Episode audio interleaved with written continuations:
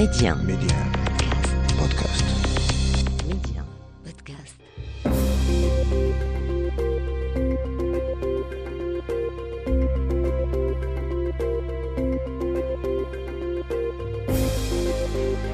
L'Afrique doit faire confiance à l'Afrique et le développement du continent passe par les Africains eux-mêmes avant tout. Voilà pourquoi je vous propose votre émission Coémergence, un rendez-vous qui vous aidera à mieux saisir les opportunités d'investissement et de business dans les économies africaines. Medi 1, Coémergence, Omar Baldé. Bonjour et bienvenue dans votre émission cette semaine dans Coémergence. Nous nous intéressons à cette grosse actualité du secteur des assurances sur le continent avec le mariage annoncé du leader panafricain Sanlam au géant allemand Allianz Africa.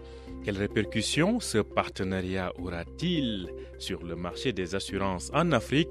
Vous aurez la réponse avec notre invité. Il s'agit de Idriss Linger, rédacteur en chef de l'agence panafricaine Ecofin. Au cours de cette émission, nous irons également en Afrique centrale où le Cameroun et la Centrafrique vont interconnecter le réseau de télécommunications. Objectif, la baisse des prix pour les usagers. Toujours en Afrique centrale, la République démocratique du Congo sera notre destination éco. Le Congo-Kinshasa, c'est à la fois une puissance démographique et minière, mais qui peine à se développer. Dans Coémergence, nous vous exposons les atouts de l'économie congolaise. Quels sont les grands sujets de votre émission Tout de suite, le développement. Les échos de la semaine. Je vous le disais en titre, un mémorandum d'entente vient d'être signé entre le Cameroun et la République centrafricaine. Il porte sur l'interconnexion des réseaux de transmission à fibre optique entre ces deux pays de l'Afrique centrale. La Centrafrique pourra ainsi acheminer le trafic de ces réseaux vers les systèmes de câbles sous-marins installés sur les côtes camerounaises. Les deux gouvernements promettent que cette interconnexion débouchera sur la baisse des coûts des services de communication électronique ainsi que sur la mise en place de projets de réseaux optiques africains intercontinentaux. Après la baisse de moitié des investissements directs étrangers dirigés vers son économie en 2021, le Ghana lance une opération séduction pour attirer les investisseurs internationaux. Accra promet ainsi d'offrir une protection plus forte et plus efficace aux investissements directs étrangers. Pour rappel, la valeur des IDE injectés au Ghana a diminué l'année dernière à 1,3 milliard de dollars contre 2,6 milliards en 2020. Et puis, notez enfin que Dakar, la capitale du Sénégal, accueille la 17e foire commerciale de l'Organisation de la coopération islamique, l'OCI. Ce sera du 13 au 19 juin prochain. Ce sera l'occasion pour les 57 pays membres de l'OCI d'échanger sur les voies et moyens d'augmenter leurs échanges commerciaux. Plus de 10 000 visiteurs professionnels y sont attendus. Coémergence, l'invité. Il s'agit du rédacteur en chef de l'agence panafricaine Ecofin Idriss Linger, avec qui nous allons parler longuement du bouleversement en cours dans le marché des assurances en Afrique, et ce après l'annonce du partenariat entre la filiale africaine du géant allemand Allianz Africa au sud-africain Sanlam. Sanlam, qui, je le rappelle, est le détenteur majoritaire de l'assureur marocain Sam. Bonjour Idriss Linger. Bonjour, euh, bonjour à vos auditeurs. Alors, Idriss Linger, donc euh, cette annonce vient d'être faite par euh, les deux concernés, à savoir euh, Alliance Africa et Sanlam. En quoi consiste ce partenariat? Alors, Sanlam est présent en Afrique, en Afrique du Sud, via une euh, entité qui s'appelle Sanlam Emerging Markets, et c'est dans le cadre de Sanlam Emerging Markets, justement, que le groupe sud-africain possède une participation majoritaire dans Saram, le groupe Saram, qui était euh, jusque-là un des, groupes d'assurance les plus présents sur le marché africain au sud du Sahara. Donc, euh, Sanlam et Alliance ont décidé de créer euh, une nouvelle entité qu'ils appellent la Joint Venture Co, qui n'a pas encore de nom, évidemment. Et cette Joint Venture va donc recevoir un certain nombre d'actifs de, d'actifs en termes de filiales africaines en Afrique du Sud, je précise, euh, qui vont constituer euh, la joint venture. Alliance est présent dans une série de pays euh, en Afrique, en Égypte, je pense, au Kenya, au Cameroun. donc, ils vont amener tout ça dans la joint venture. Et Sanlam Emerging Markets, filiale de Sanlam, mhm. va apporter toutes les filiales assurances à l'exclusion, à l'exclusion de Continental Ray, Continental Ray, la société de réassurance panafricaine basée au Nigeria et à Nairobi au Kenya, et, qui ne fera pas partie euh, du deal, euh, de même que certaines autres filiales, notamment en Namibie, ne feront pas partie du deal. Mais c'est sûr mhm. euh, que Sanlam et Alliance vont lancer un vrai géant du marché des assurances en Afrique avec une présence dans près de 23 pays. Mhm. Alors, quelles sont les conséquences et répercussions attendu sur le marché africain des assurances Alors, c'est un peu trop tôt pour euh, déjà euh, avoir un type de répercussion. Euh, ce qui est sûr, c'est que les fusions entraînent toujours une rationalisation des, des, ressources et de l'exploitation.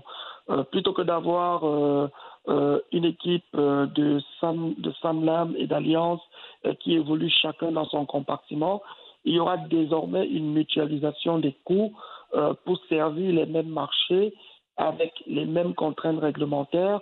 Et déjà, ça va dégager suffisamment euh, de ressources nécessaires euh, pour pouvoir souscrire à de nouvelles primes. Parce que vous savez, en matière d'assurance, pour souscrire suffisamment à des primes, il faut avoir un volume de fonds propres conséquent. Euh, parce que l'assurance est un métier un peu compliqué. Le risque peut survenir à tout moment. Donc, du coup, les deux entités se mettent ensemble euh, et leurs fonds propres vont être mis ensemble pour les mêmes marchés et où les contraintes en termes de fonds propres n'auront pas évolué. Donc rapidement, on va avoir dans chaque pays où la fusion sera concernée de nouvelles entités avec plus de fonds propres et donc plus de capacité d'étendre euh, les produits d'assurance donc on peut assister à la naissance des leaders dans les marchés respectifs, ou tout au moins des sociétés d'assurance qui seront au moins dans le top 2 ou le top 3. Ça, c'est la première implication. La deuxième implication, c'est qu'on est en train de vivre finalement une concentration du marché euh, des assurances. Parce que vous savez, le marché des assurances en Afrique est un marché émietté. Émietté par la régulation, émietté par les marchés, euh, ce qui n'a totalement pas de sens, parce que finalement, la structure même des économies africaines est la même qu'on soit à Dakar ou qu'on soit à Nairobi. On vous dira que l'informel occupe 60%, on vous dira que les entreprises formelles s'étendent. Donc, du coup, il faut rationaliser ce marché, et ça, c'est une des deuxièmes conséquences, et ça sera très intéressant de voir euh, euh comment est-ce qu'évolue cette rationalisation. Mmh. avait déjà entrepris de le faire avec un certain succès. C'est pour ça que finalement il avait intéressé Sanlam. Euh, et aujourd'hui, on verra jusqu'où Sanlam peut porter euh, cette idée de rationalisation, de mutualisation et de concentration des ressources. Mhm. Alors, euh, une question peut-être que j'ai omis de vous, poser tout à l'heure, Idriss Linger. Ce mariage entre Alliance Africa et Sanlam, se fait-il davantage à l'avantage de qui? Est-ce de l'allemand Alliance Africa ou du sud-africain Sanlam alors, euh, ce qu'il faut noter, c'est que euh, la joint venture co euh, qui sera créée appartiendra à 40% à Alliance Africa et à 60% à, à Emerging Markets. Et Alliance peut porter sa participation jusqu'à 49,5%. Je pense que c'est plutôt à l'avantage de Alliance, mhm. parce que Alliance n'avait pas le même niveau de présence euh, que Sanlam a aujourd'hui sur les marchés, notamment grâce à l'acquisition de Saram euh, Assurance. Sanlam avait une présence beaucoup plus, importante. En termes de volume d'activité, euh, je n'ai pas vérifié, mais ça dépend des segments. Je crois que dans certains pays, Alliance avait une avance euh, sur le segment de l'assurance vie, et dans d'autres pays, euh, Saram euh, est clairement bien positionné sur le segment euh, de l'assurance dommages et consorts. Mhm. Donc, je pense que Alliance est un gros bénéficiaire, et en plus, il va recevoir des participations dans certaines joint ventures qu'il y avait entre Sanlam et cette fois-ci une autre filiale de Sanlam qu'on appelle Santam. C'est franchement euh, une espèce de. C'est pas vraiment un mariage, hein, c'est une espèce d'orgie mhm. où les gens se marient entre eux, c'est partagent, mhm. partagent les actifs. Mhm. Et, mais voilà, tout ça, c'est pour rationaliser les, les ressources, mutualiser les capacités afin de pouvoir tirer davantage de profit sur le marché africain des assurances. Alors, Idriss Lingier, je rappelle que vous êtes le rédacteur en chef euh, du, de l'agence panafricaine Ecofin. Alors, vous le qualifiez en tout cas d'orgie, excusez l'expression hein, pour ceux qui nous écoutent, mais euh, euh, pensez-vous que c'est une bonne nouvelle pour les assureurs africains? Alors, c'est une, une bonne nouvelle. Je pense que et, beaucoup de gens aussi le pensent, hein, que, comme je le disais, que le marché des assurances en Afrique euh, il est un peu trop émietté. Je pense aussi que, euh, par exemple, dans le cadre de la CIMA, euh, une directive a été prise pour demander aux sociétés d'assurance d'augmenter leurs fonds propres. ok, afin de pouvoir les adapter aux, nouvelles exigences en matière d'assurance. Le problème, c'est que s'il y a, par exemple, si une filiale, si un groupe, comme par exemple Sanlam ou Alliance, a 10 ou 15 filiales, euh, sur le même marché que le marché, par exemple, de la CIMA, qui est un marché qui regroupe quand même 14 pays. Le problème, c'est que euh, le groupe ne, ne, pourra pas faire une augmentation des fonds propres au niveau de la holding uniquement. Le groupe sera obligé de faire des augmentations de fonds propres sur chacune des filiales. Parce qu'en plus de la régulation régionale, il y a ce qu'on appelle une autorité compétente euh, au niveau local euh, qui est souvent le ministre des Finances. Donc vous imaginez que si par exemple Saram euh, à l'époque devait augmenter le capital conformément aux règles de la CIMA, pour ses filiales en Afrique, zone CIMA, il fallait augmenter au Sénégal, en Côte d'Ivoire, il fallait augmenter au Bénin, au Cameroun. C'est énormément de ressources à augmenter parce qu'à chaque fois, je pense c'était des dizaines de milliards en termes de francs CFA. Donc, du coup, euh, les assureurs sont en train de forcer un peu les régulateurs en les entraînant sur le terrain de la mutualisation. Mmh. Donc, c'est une très bonne nouvelle parce qu'il faut qu'on soit mutualisé. Il faut qu'il y ait du il faut qu'il y ait des effets de levier pour permettre, par exemple, que de la ressource sud-africaine, enfin, de la ressource sud-africaine puisse garantir des risques dans des pays euh, comme le Cameroun où, par exemple, mmh. mobiliser des fonds propres ne peut pas être évident. Mmh. Mais ça, ça va être très compliqué parce que les régulateurs restent très, très euh, dans leurs chaussettes sur les questions de, de, de, de fonds propres et tout le reste. Il y a beaucoup d'aspects comme ça mmh. qui sont discutés dans le cadre de la FANAF. Euh, et où on n'avance pas vraiment. Donc, la FANAF, c'est la Fédération africaine des, des assureurs. Effectivement. Donc, on, a, on a un marché des assurances qui est très émietté et qui est inefficace, finalement. Mhm. Qui est inefficace. Donc, je pense que euh, cette mutualisation des efforts rentre d'ailleurs en droite ligne avec euh, les conséquences même euh, des dynamiques comment réglementaires sur le marché africain des assurances. Mhm. Alors, une dernière question, Idriss Linger. vous, êtes, vous avez dit que le marché africain des assurances est un marché émietté. Alors, cela dit, au-delà de cette configuration-là, comment se porte le secteur des assurances sur le continent en termes de rentabilité des chiffres? Euh, ben, ça dépend. Hein. Je pense qu'en Afrique du Sud, euh, il y a quand même eu des challenges euh, parce que les juridictions ont décidé que on devait dédommager les personnes pour interruption d'activité économique à la suite de la Covid. Il y a encore le secteur des assurances sud-africains est en train de d'avoir des défis avec l'ouragan qui a frappé euh, euh, ce pays-là.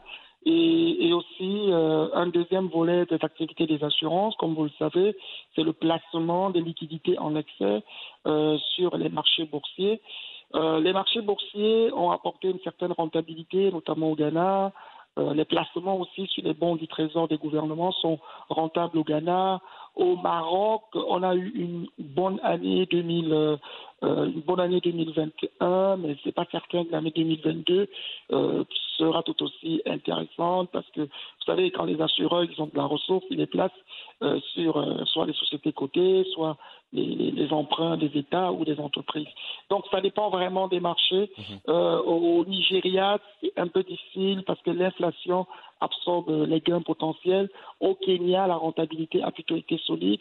Donc je pense que c'est une question intéressante d'ailleurs mmh. que nous allons essayer de creuser dans l'agence Ecofin et certainement mmh. on vous apportera tous les détails pour chaque type de marché euh, peut-être dans les prochains jours. Merci à vous Idriss Linger. Je rappelle que vous êtes le rédacteur en chef de l'agence panafricaine Ecofin et c'est toujours un plaisir de vous retrouver pour partager avec vous donc l'évolution de l'économie africaine. Aujourd'hui, vous nous parliez de ce partenariat entre Alliance Africa et Sanlam. Merci à vous, Idriss Linger. Merci Omar Baldé et euh, bonne journée à tous vos auditeurs au Maroc. Merci.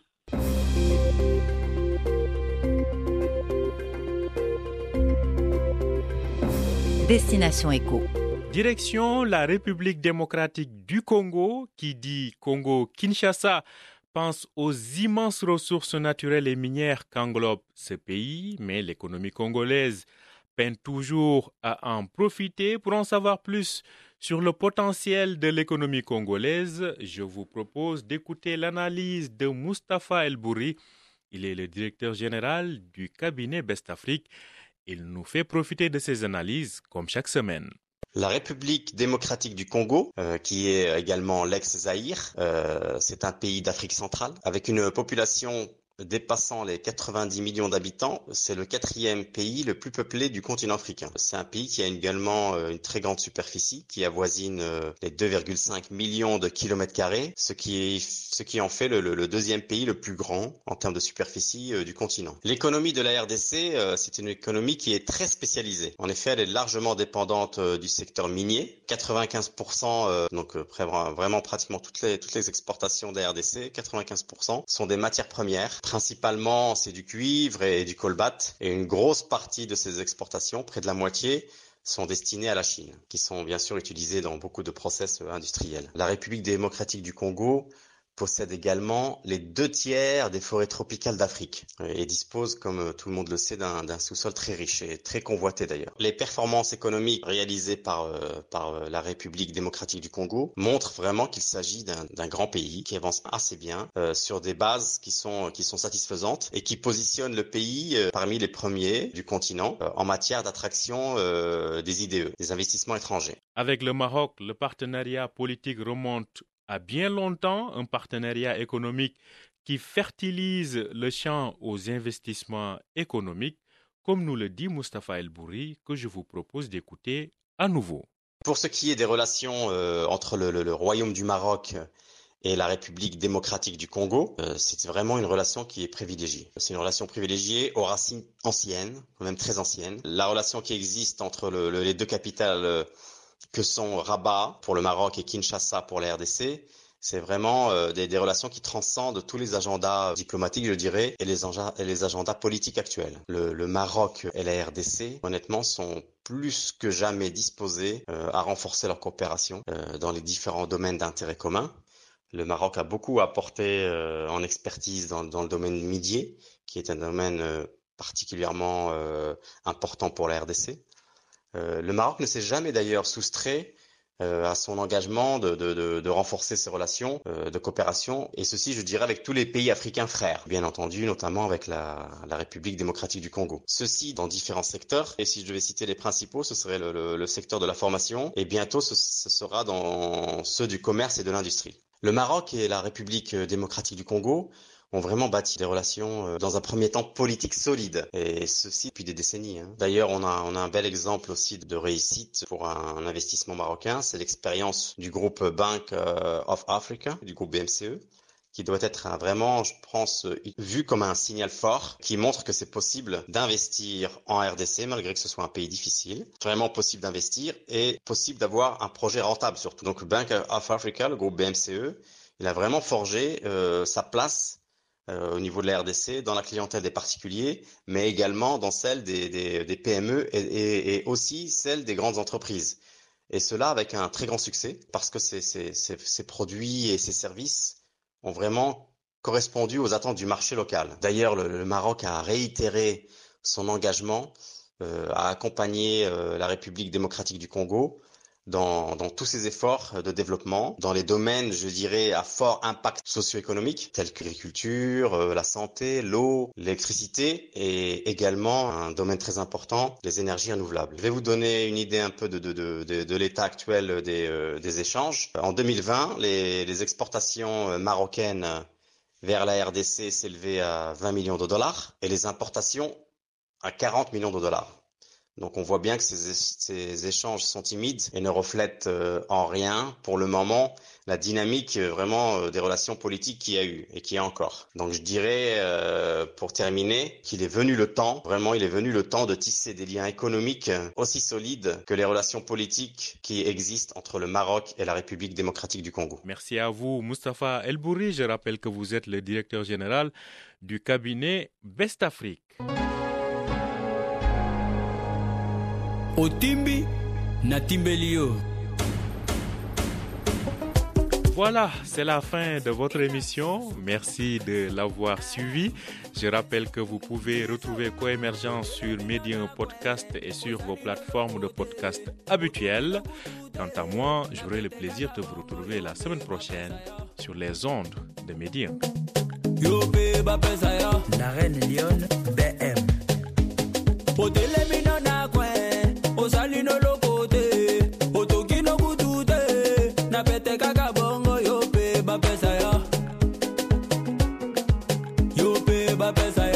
Pacificateurs jusqu'au bout. Vital kameni. Yuma no